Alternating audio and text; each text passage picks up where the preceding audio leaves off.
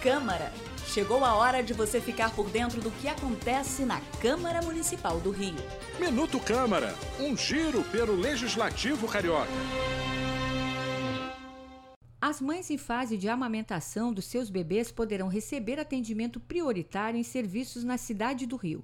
Isso é o que diz um projeto de lei que acaba de ser aprovado pelos vereadores.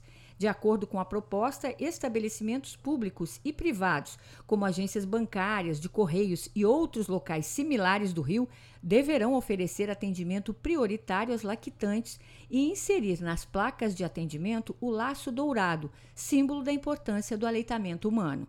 A proposta é de autoria da vereadora Thais Ferreira e de outros 10 parlamentares. A matéria foi aprovada em segunda discussão e agora segue para sanção ou veto do prefeito.